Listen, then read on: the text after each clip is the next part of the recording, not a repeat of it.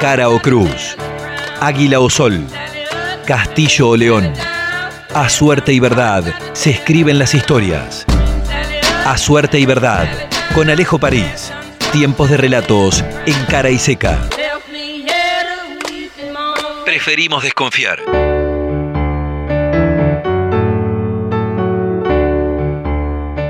Siempre me peleo cuando alguien quiere justificar algo en nombre de la pasión, como con orgullo. Por ejemplo, Cabezón, ¿por qué te calentas tanto? No se te puede decir nada que arrancás de una, viejo, así no se puede. Y el cabezón me responde, es que soy una persona muy apasionada. Lo dice inflando el pecho, tipo Popeye el marino después de la quinta lata de espinaca. Y ahí es cuando viene el quilombo. No me banco ese tipo de respuestas, porque son chamullo. Es mentira que la pasión genera orgullo. Es como cuando hablan en nombre de la verdad. Yo desconfío mucho cuando alguien empieza una frase sincerándose, cuando alguien dice, mirá, la verdad que... o te digo sinceramente, nada de lo que esa persona diga me genera confianza. ¿Por qué me está aclarando que lo que me va a decir es verdad? ¿Es un mentiroso compulsivo que recién ahora va a decir la verdad? ¿Entonces todo lo que me dijo antes fue mentira? ¿O será que lo que me está por decir es una mentira tan grande que necesita disfrazarla de verdad aclarándolo desde el principio? Es chamullo, puro verso. Con la pasión también hay que desconfiar.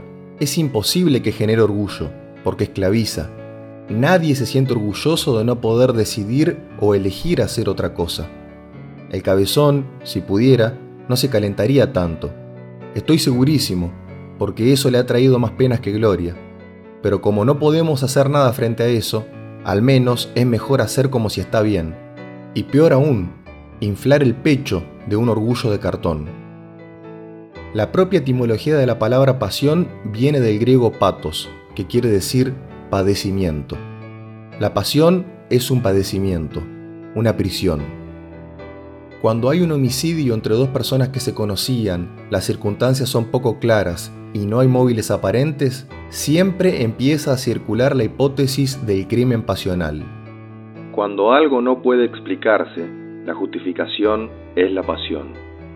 En muchos casos, el fútbol es un reflejo que sintetiza el ser argentino. La pasión, claramente, es uno de ellos. La convirtieron en un virus, con una jeringa se lo inocularon a la pelota y esta contagió a las camisetas y a los hinchas. La tele hizo magia y convirtió al virus en marketing, y así nació la contradictoriamente llamada cultura del aguante. Un nombre que parece ironía, porque si hay algo que no hace esa gente, es resistir ante las garras de la pasión. Al contrario, son rehenes funcionales y orgullosos. Es grave porque esa cultura hace de la pasión una trinchera donde se resiste al diálogo y al debate. Es ese mismo culto a la pasión el que premia al que muere con la suya, como si esto fuera siempre sinónimo de dignidad. Han deformado así los conceptos de lo digno y lo indigno. El fútbol es solo la síntesis de lo que es la pasión para mucha gente los griegos le llamarían fármacon. La pasión es veneno y es remedio.